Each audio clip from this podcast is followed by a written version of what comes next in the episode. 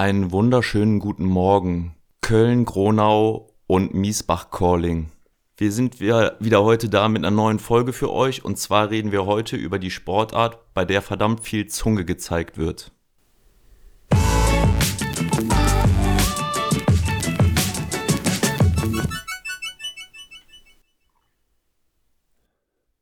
Kollege, dir ist aber aufgefallen, dass wir über Rugby schon eine Folge gemacht haben, oder?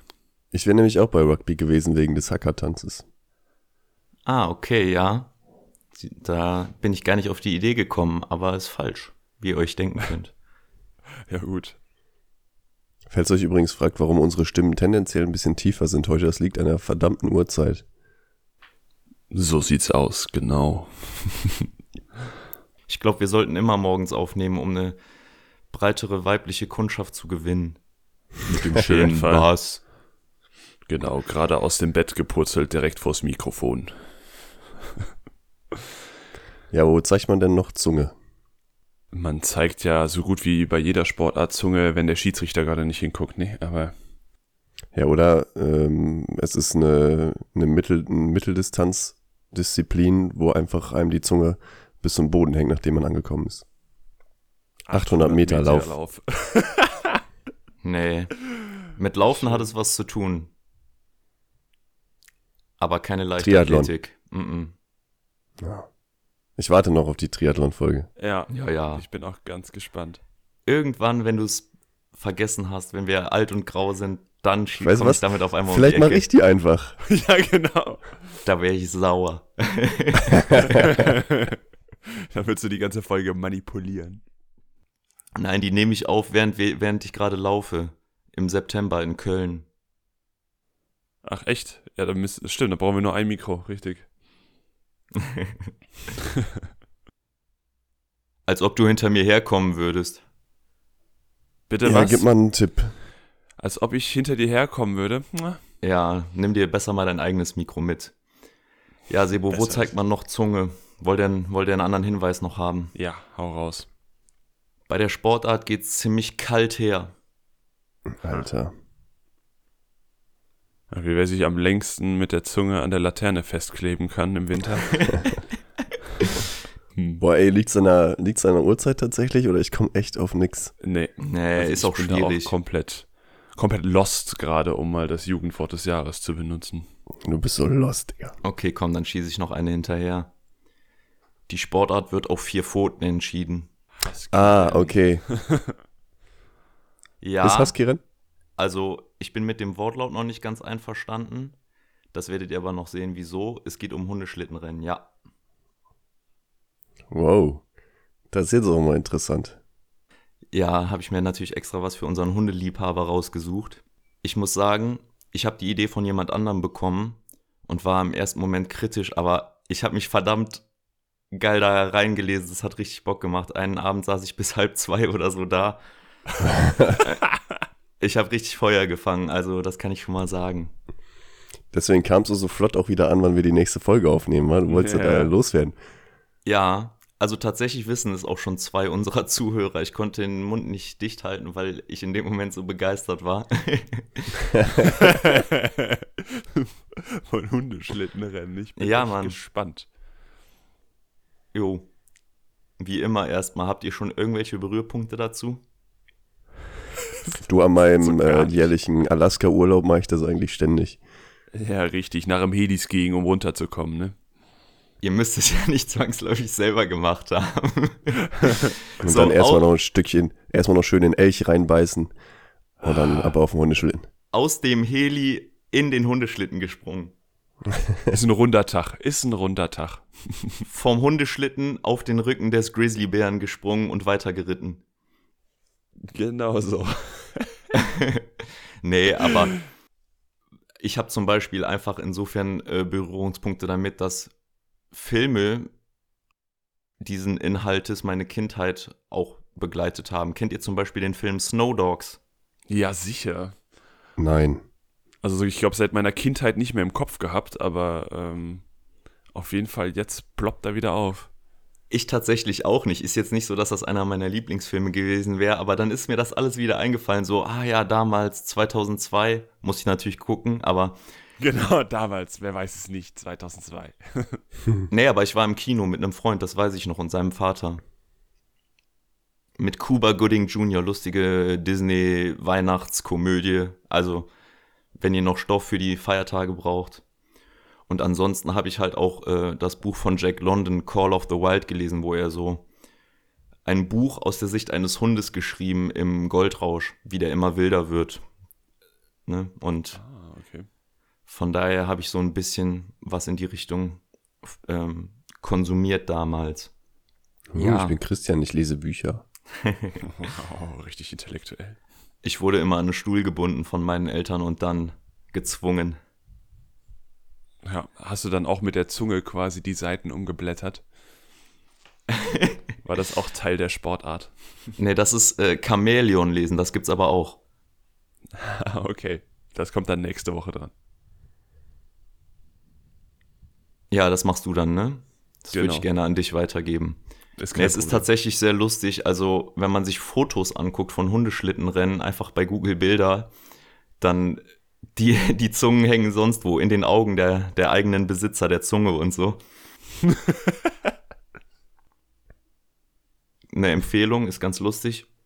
Ansonsten, ähm, ja, wie, wie kam das mit dem Hundeschlittenrennen überhaupt? Also Hundeschlitten wurden zuerst von Indigenen eingesetzt in Nordamerika und in Grönland und halt als Transportmittel eingesetzt. Das war einfach das Schnellste, was die da zur Verfügung hatten. Und ähm, sonst auch sind die Weißen später dann darauf gekommen, vor allem so im, im Goldrausch in Alaska, Ende des 19. Jahrhunderts war das, haben die dann auch die Vorteile erkannt auf einmal. Und dann wurde es halt so ein, ein Sport des weißen Mannes auch beim Rennen zum Südpol genutzt worden. Das ist einfach sehr gut in diesen klimatischen Zonen. Und der, der Fahrer eines Hundeschlittens heißt Muscher oder Musher. M-U-S-H-E-R. Und ja, der hat früher noch relativ weit vorne auf dem Schlitten gestanden, damit er mit der Peitsche gut an die Hunde rankam. Heute steht er aber ziemlich weit hinten auf den Kufen und versucht mit Gewichtsverlagerungen auch einen Einfluss auf die Stabilität des Schlittens zu nehmen. Und es wird natürlich auch keine Peitsche mehr benutzt. Also müssen sich die Tierrechtler unter uns keine Sorgen machen. Und wie wird's denn genutzt? Also wie werden die Hunde gelenkt? Ja, eins nach dem anderen. Wie gesagt, Oh, ich habe genau. viele Seiten Ich wollte nicht vorbereitet. vorgreifen. Ich wollte nicht vorgreifen. Ja, der, ähm, der Mascher, der hat einen Leithund. Der ist ganz vorne in der Aufstellung und die haben eine quasi spirituelle Bin Bindung zueinander und die haben, also der, der Leithund kennt seinen Führer, Leiter, Mascher, wie auch immer man das nennen will, so gut, dass er auf die gerufenen Kommandos hin den Schlitten in die richtige Richtung lenkt. Also es gibt Kommandos, G ist zum Beispiel nach rechts, Haw ist nach links und wie heißt das andere? Woo ist Stopp. Wobei Stopp nicht wirklich heißt, dass die Hunde anhalten, sondern das ist eher ein Signal zur Tempoverringerung. So eine Warnung an den Leithund, dass der Mascher jetzt bremst. Also der hat auch so eine Bremse hinten am Schlitten. Da die meisten Gespanne so wild aufs Laufen sind, dass die einfach trotzdem weiterlaufen. Also das ist, also diese Hunde, da muss man sich wirklich vorstellen, die sind, also die machen einen Switch aus, die sind geisteskrank, die wollen einfach nur laufen.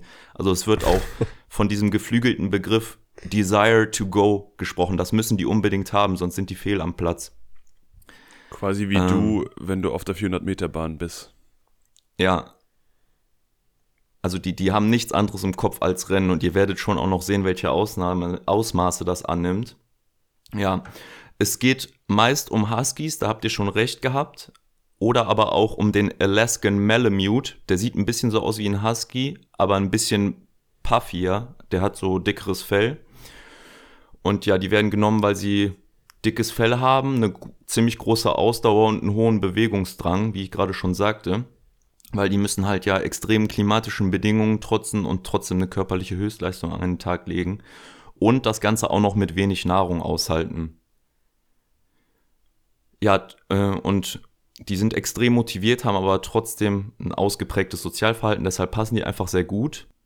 Dennoch ähm, ist es eigentlich so, dass man jeden mittelgroßen Hund nehmen kann. es gab zum Beispiel auch mal, wurde bei dem größten Rennen der Welt ein Dackelgespann tatsächlich an den Start gebracht. Das wurde aber nach zwei Tagen rausgenommen, weil das Klima dann doch zu krass für die war. Ja gut, aber Dackel sind, glaube ich, trotzdem einfach äh, sehr unterschätzt. Also Dackel sind ja schon auch Jagdhunde und dementsprechend, ähm, glaube ich, auch sehr ausdauernd. Also das unterschätzt man, denke ich mal. Ja, also die haben zwei Tage immerhin durchgestanden, ne, bei minus 30 bis minus 50 Grad und wahrscheinlich sind die auch 400 Kilometer gerannt in den zwei Tagen. Also das ist auch schon nicht ohne. Aber durften die äh, dann mehr Hunde nehmen mit dem Dackelgespann? Du meinst, weil die Beine kürzer sind? Ja. Es ist eh so eine Sache mit der Hundeanzahl. Das ist, glaube ich, meistens nicht äh, in den Regularien. Also es gibt eine Mindestanzahl, einfach um die Hunde zu schützen quasi. Und es ist so für so eine lockere Touristenausfahrt, wenn man jetzt Finnland Urlaub macht oder so, da reichen eigentlich schon vier Hunde. Aber bei solchen Rennen sind eher mindestens zwölf, eher 16 bis 20 am Start. Ja, aber das ist äh, unterschiedlich. Ich glaube, das kommt auch einfach darauf an, was der Mascher gerade so on stock hat. Bei 20 Hunden steht da schon mit dem Megafon hinten drauf. ja, gut, da ist es ja ganz ruhig in der Umgebung, ne? Da, da passiert ja nichts. Die racen ja durch Alaskas Wildnis. Außer es ist ein Schneesturm. Ja, so ein Windchen mit 130 km/h. Also, du musst ja auch gegen den Fahrtwind rufen. Ja, ist richtig. Aber hat das auch Nachteile, zu viele Hunde zu haben? Kann ich mir auch vorstellen, Ja, wenn dann also- jeder macht, was er will. So. Genau, klar, erstens hat jedes Tier doch nochmal seinen eigenen Willen, wobei die meisten Hunde sich wirklich stark am Leithund orientieren. Der läuft halt ganz vorne und der ist auch maßgeblich dafür verantwortlich, wie die Motivation in der Truppe ist. Also der nimmt wirklich eine ganz wichtige Rolle ein. Es ist auch meistens so, wenn jetzt von den Siegern gesprochen wird, dann wird nicht nur von dem Menschen, sondern auch von dem Leithund in einem Atemzug gesprochen. Ja, gut trainierte Hunde können den Schlitten in 24 Stunden so 200 Kilometer ziehen und meistens haben die die gleiche Zeit im Laufen wie Pause. Also wenn sie sechs Stunden gelaufen sind, dann machen sie sechs Stunden Pause so. Oh, 200 Kilometer in 24 Stunden, ey. Leck mich am Fuß. Halleluja, das ist ganz, eine ganz schöne Pace. Ja, genau. Also die Pace, warte mal, die muss ich gerade raussuchen. Also, vier, Also in acht kurzen Rennen? Neun Kilometer pro Stunde? Ja, also okay, wenn man das jetzt runterrechnet. Im also Schnitt. wenn die sich gerade, wenn die gerade in Bewegung sind, dann ist es bei kurzen Rennen ne- so eine Geschwindigkeit zwischen 30 und 40 km/h. Bei Langstreckenrennen, also Langstreckenrennen sind Mehrtagesrennen, da ist die Geschwindigkeit aber immer noch zwischen 15 und 20 km/h. Ja, ähm, Das ist eine ganz schöne Pace. ich habe gerade von Dackeln gesprochen, ne? das muss ich zurücknehmen. Es war ein Pudel. das hätte mich so arg gewundert. Ja gut, äh, Dackel, Pudel, ich meine, wo ist der Unterschied, ne? Sind, sind beides welche, über die man sich manchmal so ein bisschen lustig macht, oder? Ja gut, das stimmt. Das könnte man als Gemeinsamkeit festhalten. Vermutlich zu Unrecht. Also wie gesagt, der Leithund übernimmt so die Richtung, der, der Mascher kann hinten noch so ein bisschen über Gewichtsverlagerung da, da eingreifen, aber es ist jetzt nicht so, als wenn der ein Auto lenken würde. Ne? Also die Hunde haben schon noch ihren eigenen Willen. Was der aber macht, ist, ich habe ja eben schon erwähnt, der hat eine Bremse und die Bremse ist eigentlich konstant ein bisschen angezogen, weil darüber die Leine auf Spannung bleiben muss, weil wenn die locker wird, dann rennen die Hunde möglicherweise ineinander, dann führt es zu Verletzungen, der, der Schlitten fährt dann hinten auf die Hunde auf. Und wenn die einmal sich gelatzt haben, also erstens ist die Verletzungsgefahr natürlich auch hoch, aber wenn die Hunde einmal so Misstrauen zu ihrem Mascher äh, empfunden haben, dann wird's schwierig. Dann sind die nicht mehr motiviert und, und ähm, ängstlich und dann macht das Ganze nicht mehr so wirklich Sinn. Also müssen die Hunde zusätzlich noch gegen eine angezogene Bremse laufen. Die Info hast du jetzt aber aus dem Ähm. Film, oder? Nee, nee, nee, habe ich alles recherchiert, Bis halb journalistisch. Ja. Ja. Nee, den Film habe ich jetzt auch seitdem nicht nochmal angeguckt, aber Was, weiß das ich war also nicht nicht Teil der so Recherche, drüber. ich bin enttäuscht. nee, das habe ich mir für die Weihnachtstage aufge aufgehoben. Ah, okay. Die ja schon gewesen sind jetzt, die Weihnachtstage. Richtig, genau. Ja, okay. Für die Osterfeiertage. ja. Was ich auch krass fand, die Hunde müssen oder die können auch weitestgehend selbstständig den richtigen Trail finden. Und wir reden hier von Distanzen, also mehrere hundert Kilometer, ne? das können die sich alles merken, wenn die da einmal entlang gelaufen sind. Auch wenn das schon mehrere Jahre her ist. Du meinst, um dann wieder zurückzufinden auch, oder? Oder wenn das nochmal gelaufen wird? Ja, genau, wenn das Rennen in Alaska ein paar Jahre später nochmal gelaufen wird, dann kennen die das so grob. Dabei sieht doch da alles gleich aus. ja, je nachdem. Also die, die gehen ja schon über so viele, über so viel Distanz, dass auch unterschiedliche klimatische Zonen teilweise drin sind. Noch bewaldete Gebiete, Tundra-Gebiete, wo eigentlich keine Bäume mehr stehen. Ja, da können wir Menschen uns eine Scheibe von abschneiden. Keine Ahnung, was dahinter steckt. Instinkt, Gerüche, ich weiß es nicht. Da muss uns der Sebo weiterhelfen. Kann dein Hund das auch? Nee. der kann dir sagen, der kann dir sagen, welches Geschlecht, welches Alter äh, gerade an den Waldrand gepinkelt hat. Aber ansonsten. Ah, den Weg um den Drielandsee findet er aber. Den findet er. Ist auch schon mehr, als wir können. Also wenn ich an deinem Hintern rieche, kriege ich das auch noch raus. das wollten wir doch für uns behalten, Christian. Nächstes Mal pinkel ich dir vors Haus, Christian, dann kannst du mal gucken. Danke für dieses Bild. Die Schlittenführer binden sich übrigens nicht am Schlitten fest. Auch, also die Gefahr ist relativ groß, dass die manchmal runterfallen. Und das Problem ist, da die Hunde ja meistens geisteskrank weiterhecheln, ähm, musst du mitunter sehr lange deinen Schlitten verfolgen und dann nachts durch die Tundra, das ist auch sehr unangenehm. unangenehm beschreibt's gut.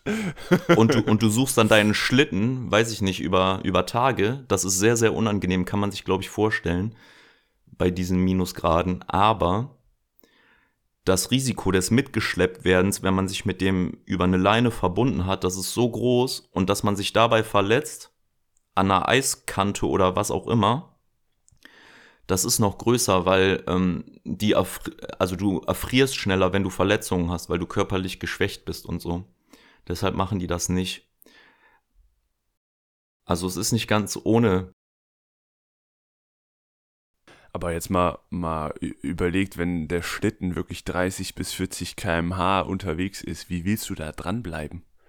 Naja, du läufst einfach auf gut Glück hinterher, du, du bleibst nicht dran, du musst halt einfach gucken, dass du irgendwo wieder in die Zivilisation kommst.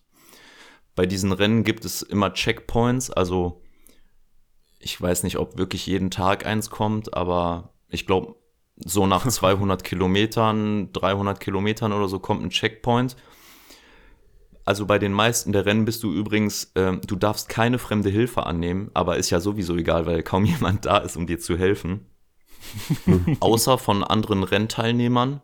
Und an diesen Checkpoints kannst du im Vorhinein Dinge hinschicken. Also zum Beispiel Nahrung für die Hunde oder die haben auch manchmal so, so Booties an, so, also so, so kleine Dinge um die Pfoten, die mit Salbe eingeschmiert sind, um die Füße zu entlasten, die Hunde.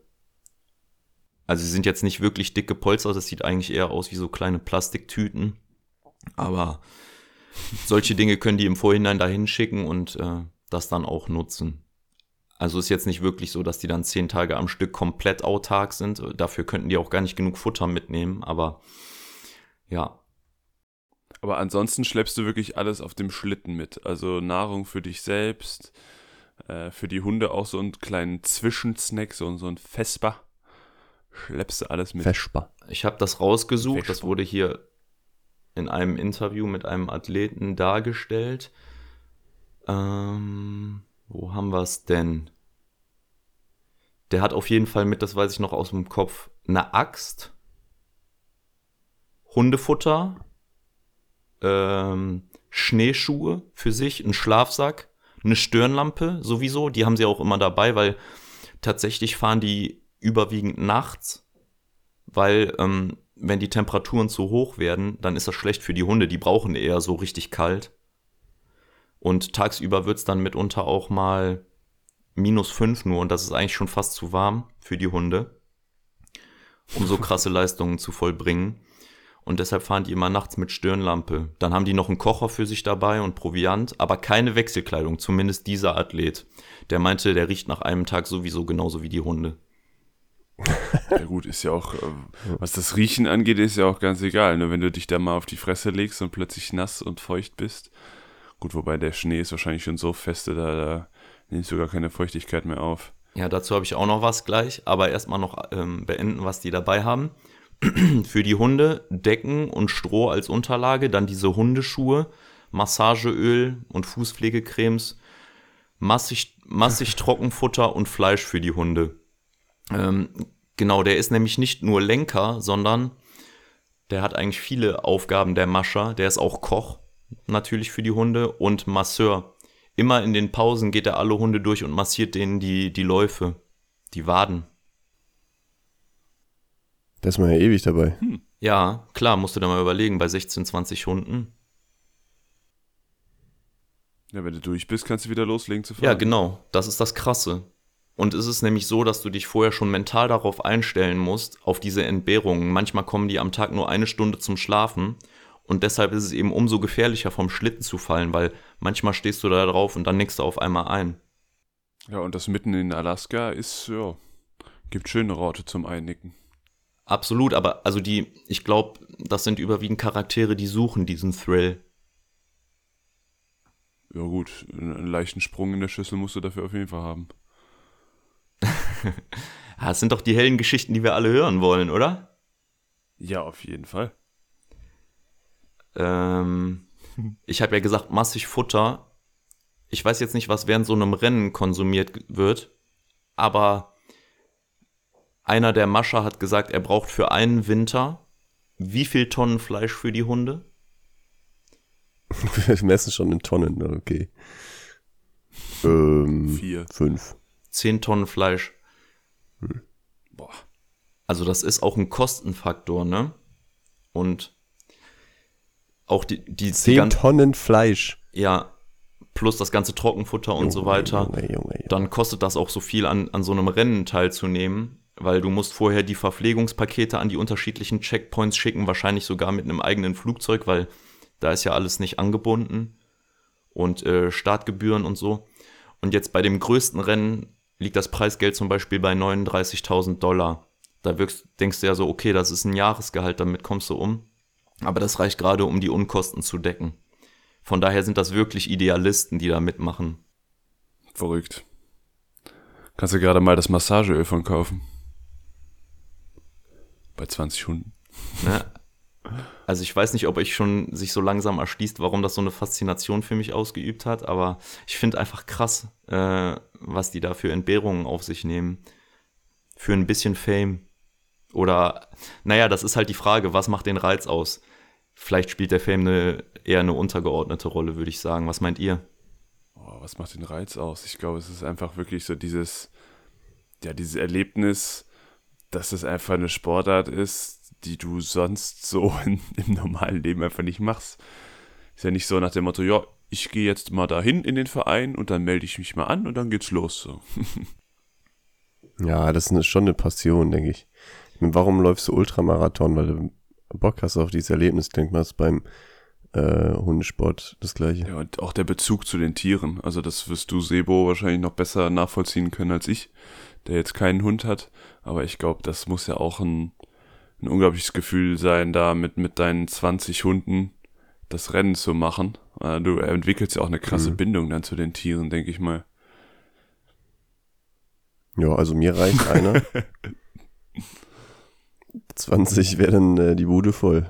Ja, warte mal, also ich nehme jetzt einfach den Namen schon mal vorweg, da wollte ich eigentlich erst später zu kommen, aber Sebastian Schnülle, Schnülle, das ist ein deutscher Athlet. Also der ist damals nach Alaska ausgewandert, um ein abenteuerlicheres Leben zu führen. Aber der kommt ursprünglich aus Deutschland, ist damit eine Ausnahme, weil die meisten, die an den, zumindest an den größten Rennen der Welt teilnehmen, das sind schon Leute aus Kanada, Alaska, ein paar Skandinavier sind noch dabei, aber die meisten kommen schon tatsächlich aus Nordamerika.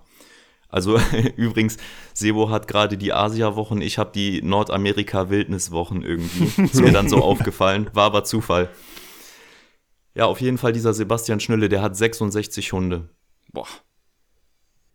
Alter, ja gut. Braucht auch Auswechselspieler. Genau. Ja, ge genau. Und Tribüne. Und du kannst halt so einen Hund, kannst so einen Hund für ein Rennen auch erst äh, einsetzen, wenn der mindestens drei Jahre alt ist, damit der reif genug ist. Also Faustformel, ich glaube, das wäre ein 21-jähriger Mensch, sagt man so, ne?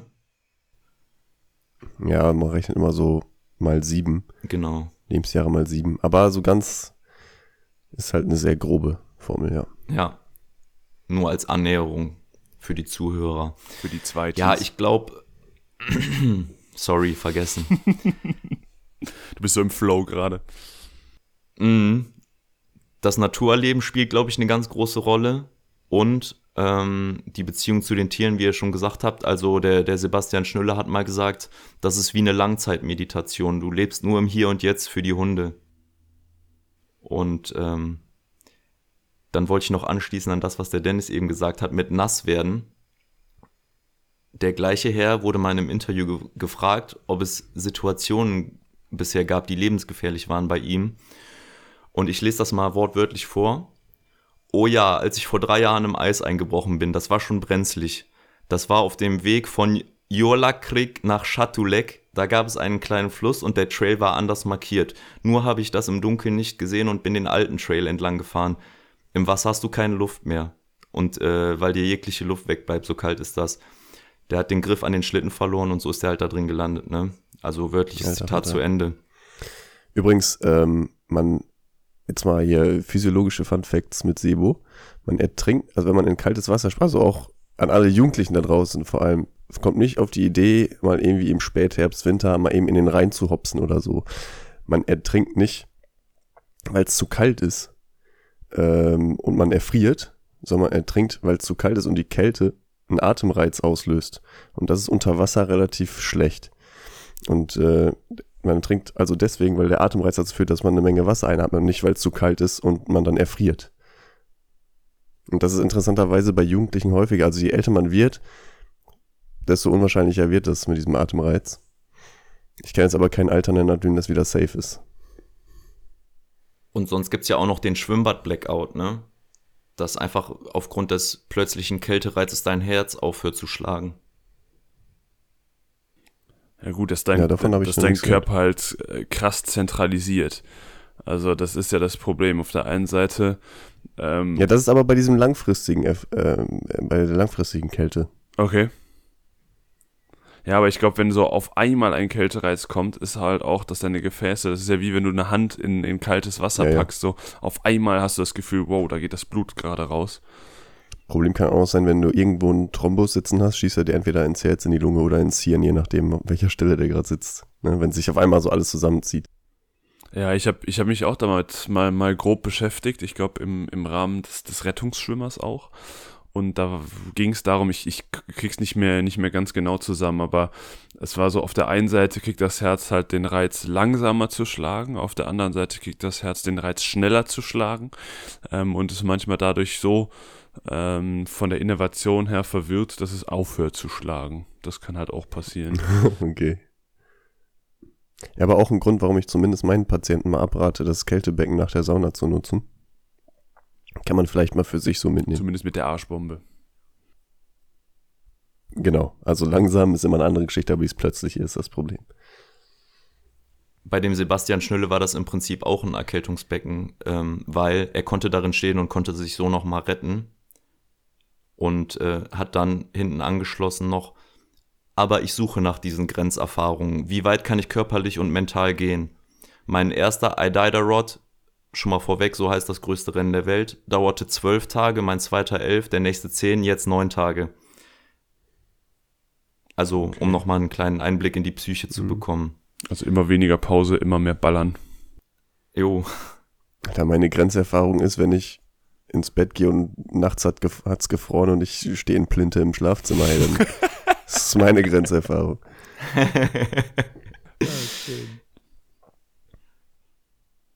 Wie ist es zu diesem Iditarod-Rennen gekommen? Das ist äh, also sehr präsent in der Szene.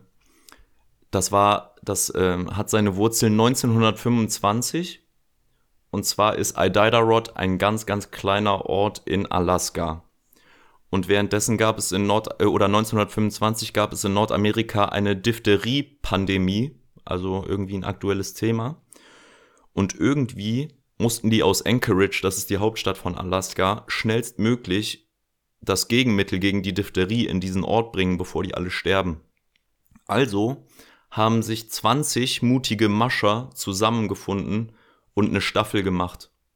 Und dann halt irgendwie in, in acht Tagen oder so waren die von Anchorage in, in diesem Ort. Also die haben immer das Mittel von Mascher zu Mascher gegeben und die sind halt ohne Pause dann dahin gerannt.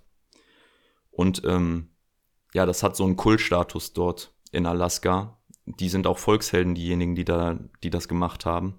Und das wurde dann 50 Jahre später genommen und ein Rennen daraus entwickelt. Also ähnliche Entstehungsgeschichte wie der Marathon. Ja, prinzipiell.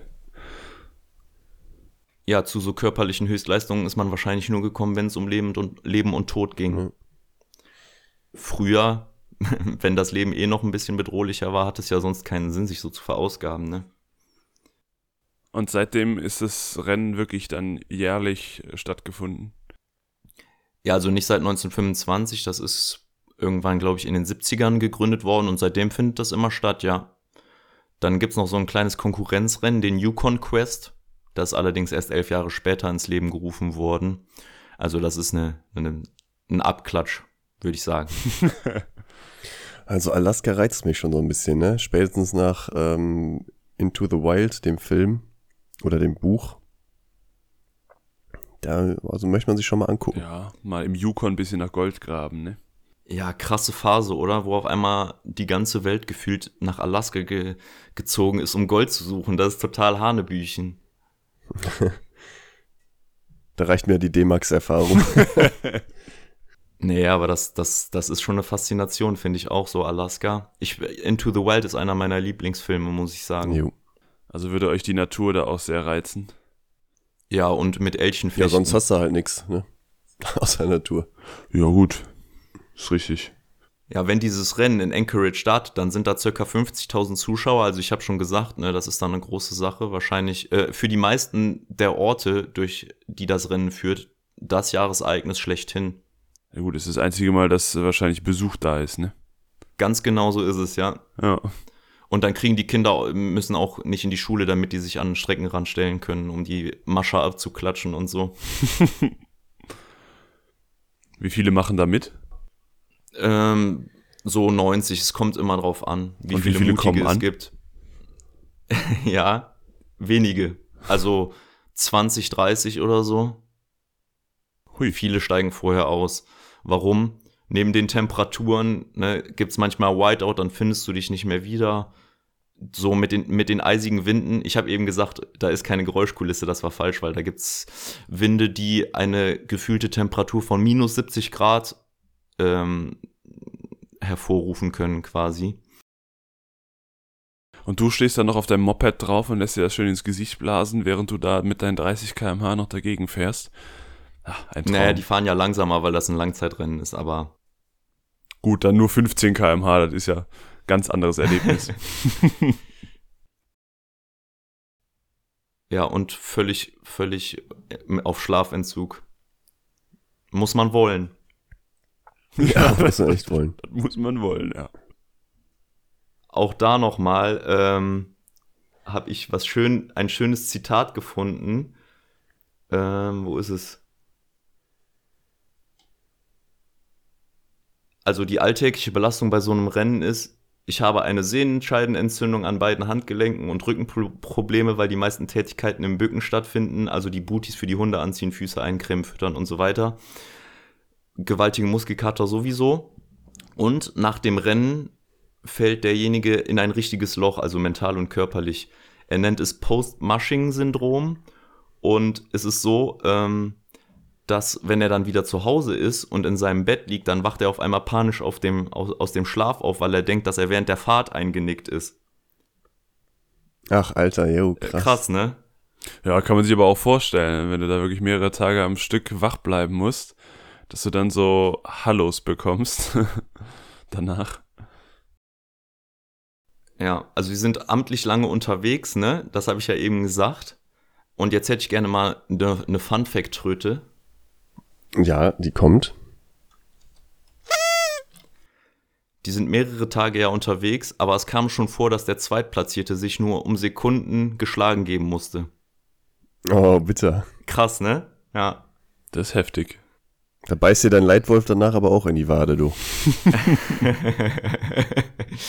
Leitwolf ist eigentlich ein gutes Thema, weil manchmal werden die Hunde auch noch mal so ein bisschen gezüchtet. Ähm, dann werden keine reinrassigen Huskies oder so genommen, sondern es wird noch mal versucht, ein bisschen Wolf mit reinzukriegen oder Schäferhund. Die sind nämlich wohl etwas stärker. Also Huskies vielleicht ausdauernder, Schäferhunde, Wölfe etwas stärker. Auch mal so ein paar Dackelgene mit reingeschmissen. Einfach so ein Potpüree. Schön. Oh Gott. Und übrigens, dieser Film Snow Dogs, denn ist unser Lieblingsfilm, der ba basiert auf diesem Rennen. Es gab nämlich so einen, so einen Schriftsteller aus USA, der zweimal an dem Rennen teilgenommen hat und hat dann ein Buch darüber geschrieben und auf dem fußt dieser Film. Ah, okay. Ja, interessant. Hatte ich jetzt so nicht mehr auf dem Schirm. Auch gesehen, ey. Also da geht's um, um einen Zahnarzt, der in Miami lebt und dann irgendwie was in Alaska vererbt bekommt, dann fliegt er dahin, dem ist natürlich immer total kalt, aber dann verliebt er sich in eine Frau und freundet sich mit den Hunden an, die er geerbt hat und so weiter. Ist cheesy. Ein Spaß für Einmal groß und ich- klein. Doch, den habe ich mal gesehen. Den habe ich mal gesehen, aber es ist sehr. ja, 2002 war es, ne? Ja, wenn ich mich jetzt so zurückerinnere, ja. Noch eine Fun-Fact-Tröte, denkt ihr euch jetzt einfach, I died a rot? Oh doch, da war sie. ähm, ja, der, der namengebende Ort ist mittlerweile eine Geisterstadt. Ist klar. Ach so, sind sie, Echt? sind sie, also ist das Gegenmittel leider nicht rechtzeitig angekommen in den 20ern, oder? Doch, aber als der Goldrausch irgendwann zu Ende war, sind halt alle weggegangen. Ich Also, glaube, die sind nicht alle von der Diphtherie dahin gerafft worden. Hoffentlich nicht. Also, also Marathon ist immer noch äh, belebt. ja, zum Glück. Ja, wenn die damals schon den Mitch Seavey gehabt hätten, ne, dann hätten auf jeden Fall alle überlebt. Das ist nämlich so ein legendärer Mascher. Der hat einerseits den Geschwindigkeitsrekord beim Iditarod aufgestellt und ist auch der älteste Gewinner mit 57 Jahren. Und das Geile ist, in den Jahren 2012 bis 2017 hat immer entweder er oder sein Sohn das Rennen gewonnen. Okay. Ach, Alter, richtige Familienfehde. Ja, der Sohn heißt Dallas mit Vornamen und hat auch mit 23 Alles. Jahren als erster den Yukon Quest gewonnen. Das ist schon krass, wenn man überlegt, wenn die an beiden Rennen teilnehmen. Es ist nämlich so, dass der Yukon Quest im Februar stattfindet und der Iditarod im März. Also Oh. dann hast du dir gerade mal so Hm. acht, neun Tage um die Ohren geschlagen und ein paar Wochen später musst du schon wieder raus. Da musst du auch motiviert sein. Mhm. Und da kommen wir zur nächsten Legende. Ja, Ja. Die, ja, die Hunde, die wollen immer. Es ist ohne Quatsch so, wenn die ins Ziel kommen nach den ganzen Tagen, dann wollen die immer noch weiterlaufen. Was Geil. machst du dann mit denen? Das ist eine gute Frage. Der ganze Metabolismus und so von denen ist, glaube ich, so krass auf, auf Leistung gepolt. Also die brauchen auch kaum Nahrung in der Zeit. äh, Also zumindest im Vergleich zu dem, was sie verbrennen. Was schätzt ihr so? Was, was verbrennen die an so einem Renntag? Ein Hund? Boah. Soll ich jetzt Kalorien sagen? Oder was? Oder warte mal, ist das eine Quizfrage? ja, ist die um die, sag ich jetzt mal. Ach so. In Kalorien oder was Ja. willst du haben? Boah, ich habe keine Ahnung, was so ein Hund an Kalorien An einem verbraucht. Renntag. Ja, Dann sage ich 8500. Nee, mehr, mehr. Das sind bestimmt 13.000. oh, knappe Geschichte. Es sind 10.000.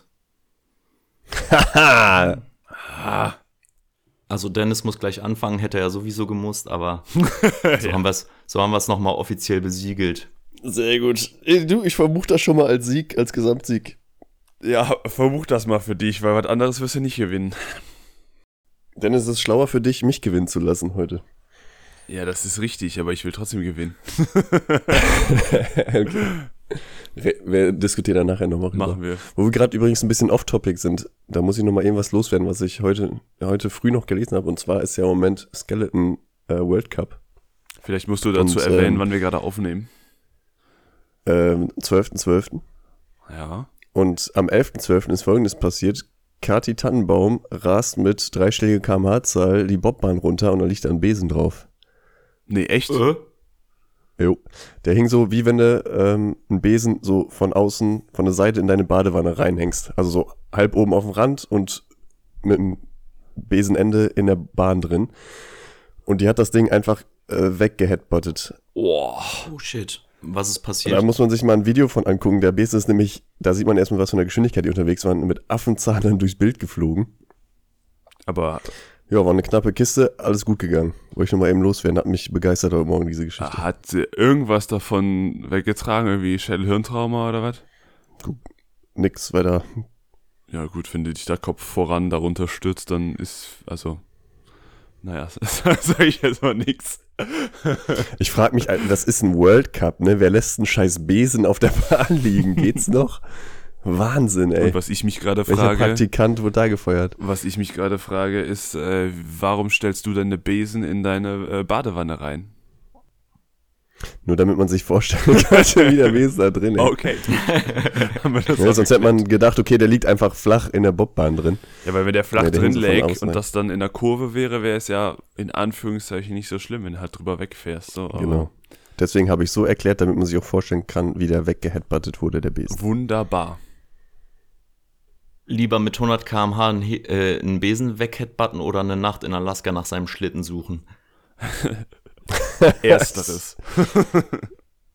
Ja, das ist wenigstens schneller vorbei. Richtig. Ja, bin ich auch dabei.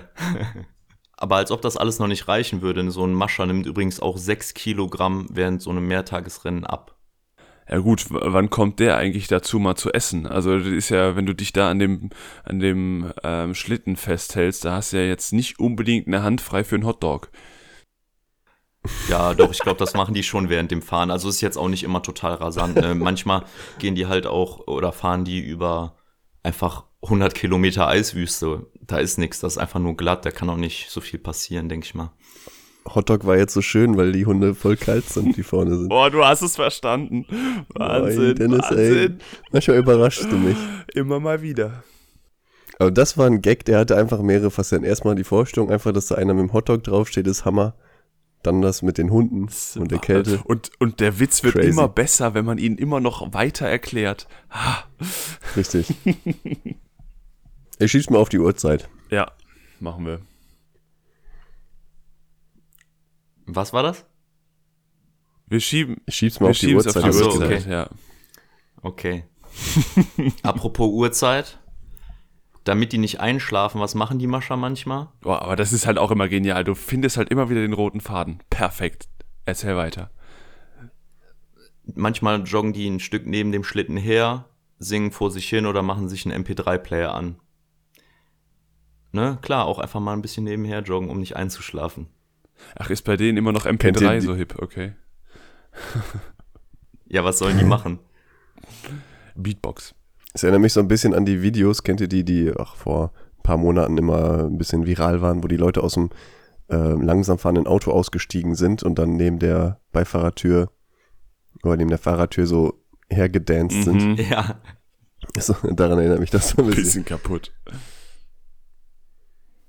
stimmt, das war cool eigentlich. Ja, und wie viele Leute da sind dann auch von ihrem eigenen Auto aus Versehen überrollt worden? Also Jugendliche, auch das lieber nicht. Vor allem nicht die 16-Jährigen, ne? Denk dran. Jetzt habe ich keine galante Überleitung gefunden, Mensch. Aber beide Rennen wurden, also Yukon Quest und Iditarod wurden auch schon von Frauen gewonnen. Also es nehmen nicht nur Männer daran teil für, diejenigen, für diejenigen unter euch, die das gedacht haben. Ich habe übrigens noch einen äh, relativ interessanten Exkurs, wie ich finde. Und zwar ist es so, dass der legendärste der Mascher, der damals wirklich das Gegenmittel gegen die Diphtherie ähm, transportiert hat, der sogenannte Leonhard Sepala, ähm, der war dann so eine Legende in den USA und hat 1932 auch noch an den Olympischen Spielen in Lake Placid für sie teilgenommen. Da war Hundeschlittenrennen nämlich ein Demonstrationswettbewerb. Und der geneigte Zweiti, dem kommt dieser Begriff Demonstrationswettbewerb bekannt vor aus der Curling-Folge. Wir wussten nicht, was das ist, das habe ich jetzt aber rausgefunden. Als Demonstrationssportart wird eine Sportart bezeichnet, die bei einer Multisportveranstaltung nur vorübergehend in das Programm aufgenommen wird, um die Resonanz beim Publikum zu testen. Bekannte Veranstaltungen mit Demonstrationssportarten sind die Olympischen Spiele, sind aber 1989 da abgeschafft worden. Deshalb finde ich eigentlich ganz interessant, denn da kommt Sebos Theorie zu Cricket wieder zum Tragen, ähm, dass möglicherweise, wenn Indien mal die Olympischen Spiele ausrichtet, Cricket ins Programm aufgenommen wird. Das ist nämlich eine andere aktuelle Entwicklung. Ich weiß gar nicht, ob ihr das mitbekommen habt. Vor ein paar Tagen kam im Radio, dass Baseball und Karate wieder rausgenommen werden und dafür Breakdance bei den nächsten Spielen in Paris dabei ist, weil das da in Paris einfach so populär ist, zu Breakdancen. Das heißt, Baseball mhm. wird jetzt nur einmalig stattfinden. Möglicherweise. Huh. Ist auch bitter, dass sie nicht mal sich irgendwie beweisen konnten, sondern vorher schon entschieden wird, ja, sorry, ihr seid wieder raus. Breakdance wird aber. Das wird mal interessant. Fahren wir eigentlich nach Paris dann? Ja, sicher. Oh, sehr gerne. Alles klar. Ist das gebongt? Schon mal sparen. Mit dem Hundeschlitten? Der Eddie zieht uns. Der Eddie zieht uns drei, genau. Du, dann, äh, dann äh, stoppen wir in Holland. ich glaube, es ist wahrscheinlich eher so, dass wir drei den Eddie ziehen müssen. Den Dennis spannen wir auch noch davor. Genau. Aber ich, ich laufe dann wieder ohne Pause, denk dran. Aber wir müssen dann auch mal die Seiten von den beiden tauschen, damit keine muskulären Disbalancen auftreten. Ne? Da muss man nämlich bei den Hunden drauf achten. Die haben normalerweise ihre angestellt, angestammte Position in der Aufstellung. Aber manchmal wird dann die Seite getauscht, weil die müssen immer so leicht gegen die Zielrichtung ziehen. Und deshalb wird dann zum Beispiel die rechte Schulter mehr beansprucht als die linke oder so. Ja, klingt mhm. logisch. Ne? Nicht, dass die so einen einseitigen Hedis-Stiernacken bekommen. Richtig. Aber nur auf der rechten, nur auf der rechten Seite. Ja, dann würde ich sagen, es ist Zeit langsam für das Quiz, oder? Oh, alles klar. Hier kommt das Quiz. Wir haben heute eine Geographen-Distanzen-Version. Die um die habe ich vor oh Gott. schon vorher vorweggenommen. Ähm, ja. Als Vorwort noch, Natürlich sind die größten Rennen in Alaska und Kanada, aber es gibt auch in Deutschland ein Rennen seit 1995, die Trans-Thuringia in meiner damaligen Heimat. Das ist das längste Rennen in Mitteleuropa. Jetzt aber zur Frage, wie oft hat das Trans-Thuringia schon nicht stattgefunden? also, schon das gibt seit 1995. Wie oft hat das schon nicht stattgefunden? 1995, gut. Dann hat das ja jetzt theoretisch 25 Mal schon stattgefunden. Dann hat das aber bestimmt einmal nicht stattgefunden dieses Jahr.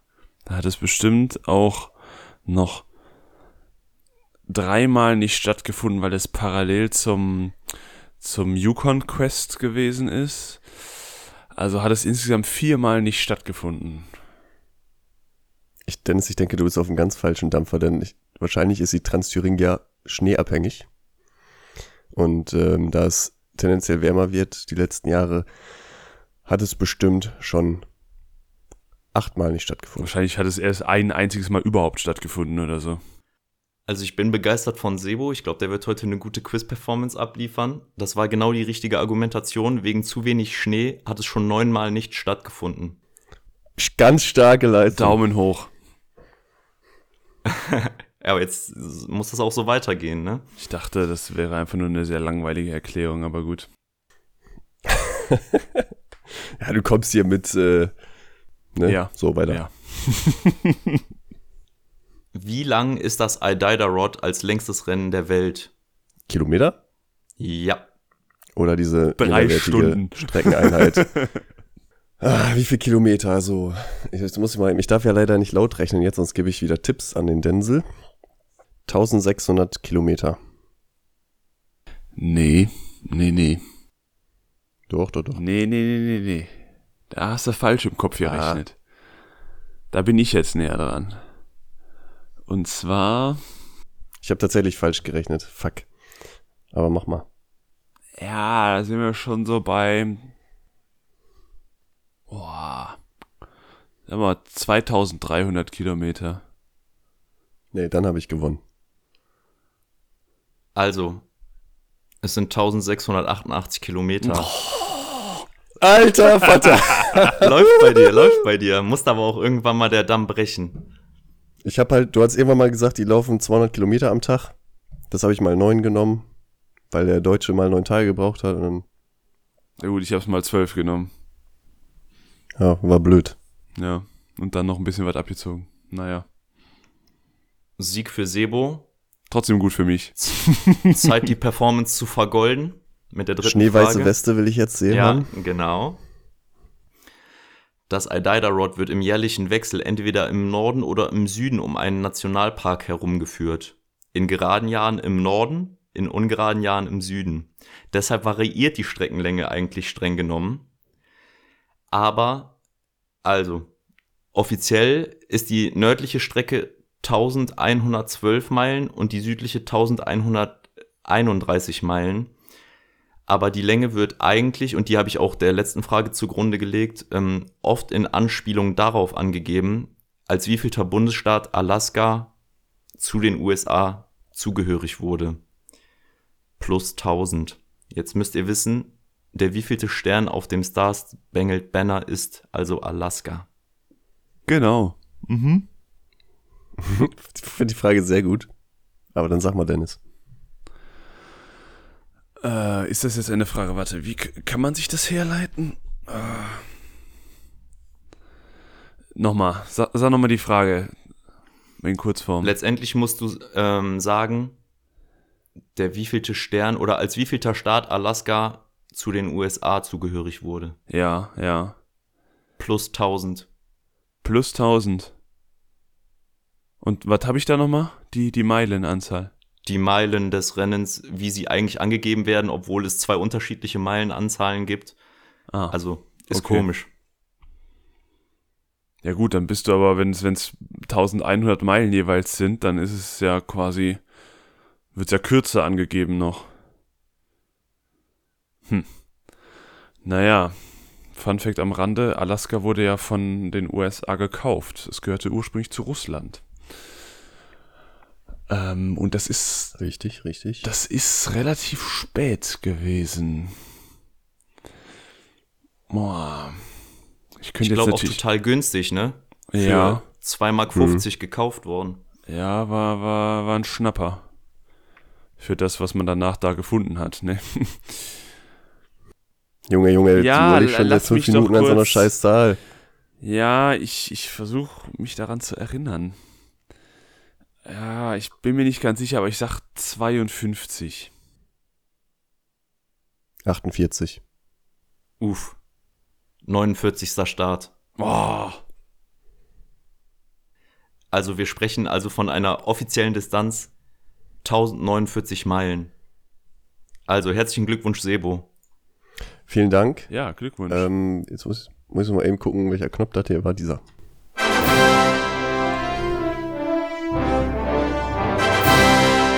Den Knopf hast du lang nicht mehr für dich gespielt, ne? Deswegen suchst du, wa? Das ist witzig. Sei dir gegönnt. Übrigens, äh, Dennis, du hast, du hast 52 gesagt. Ja. Ist dir bewusst, wie viele Staaten die USA hat? Haben sie nur 50? Jo, 51, oder? Ich meine 50. Ist Hawaii nicht als 51. dazugekommen? Ich hätte gesagt, Hawaii wäre noch später gewesen, ja. Aber in jedem Fall ist Dennis zu hoch. Ja gut, dass ich zu hoch bin, das war mir dann auch äh, bewusst, als er es gesagt hat. Also ich bin von 50 ausgegangen, habe dann gedacht, okay, nach Alaska ist bestimmt irgendwie so Hawaii oder sowas dazugekommen.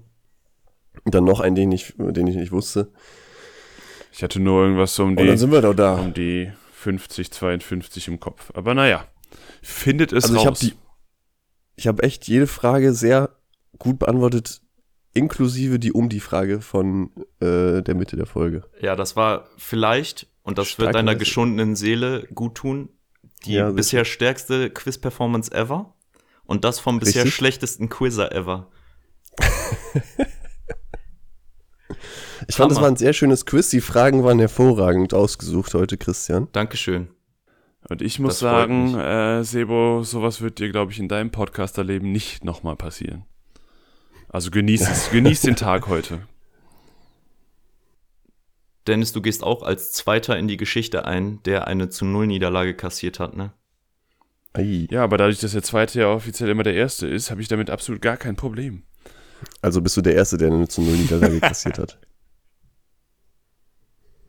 Das war jetzt, das war geschickt.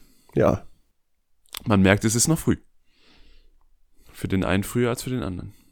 vielleicht habe ich mir auch zufällig gestern Fun Facts zu Alaska durchgelesen. Das würde auf jeden Fall einiges erklären. Bisschen Discovery Channel geschaut, ne? Das, das große Buch der Alaska Fun Facts. Wer kennt es nicht? Ja, schön war's. Ja. Schmökert mal in dem Alaska Fun Fact Buch rum. Ansonsten schaut euch Snow Dogs an oder ein neuer Film, Togo, 2019 erschienen, mit genau der Geschichte über der, ähm, die Diphtherie-Mittel. Ähm, hochwertig produziert mit Willem Dafoe, könnt ihr also auch noch in den Osterfeiertagen euch anschauen und Ist ansonsten das ein wünsche ich. Pixar-Film? Ach, du kennst den? Nee, ich dachte, Ist der wäre von Pixar? Disney. Weiß ich nicht, okay. Wie auch immer, gehabt euch wohl und bleibt sportlich. Tschüssi. Tschüssi. Ciao.